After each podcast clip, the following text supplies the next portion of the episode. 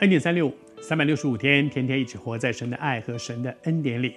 祝福你今天很真实的经验，神与你同在，有他在，你就很放心；有他在你的旁边，你知道他是那一位得胜的主、恩典的主，他给你力量，他也让你有分辨的能力，不会人云亦云，不会别人这样喊，我们也跟跟着这样喊，好像。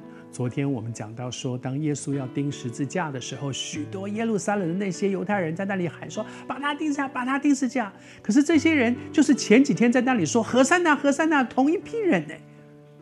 有的时候我们真的是很盲目的盲从，盲目的跟着别人。求主帮助我们，不是这样的。而在这个时候，有一个关键性的人，当大家在那里喊。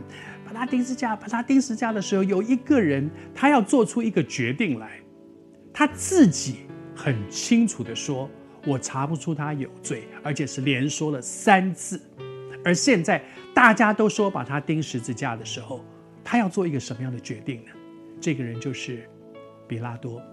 比拉多最有名在圣经里面的一段记载，就是这个时候他拿出一盆水来洗手，表示：“哎，我没有罪哦。”我说了他没有罪的哦，我三次都已经说了他没有罪哦，是你们、你们、你们、你们要把他钉十字架，所以你们负那个责任。其实比拉多是推卸责任的，那些人能够喊，但是他们喊的事情能不能够成真，关键在这个做审判官的人你怎么决定？圣经上是这样说，他就任凭他们的意思行，任凭他们的意思行。你就要承担那个结果，因为决定权是在比拉多的手上，不在那些喊的人。那些喊的人企图影响你，但是你弃守了。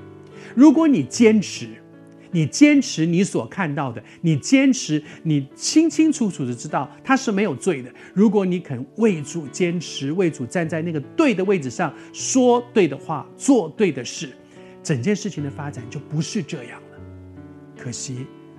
比拉多弃守了，他放弃了他应该可以坚持的。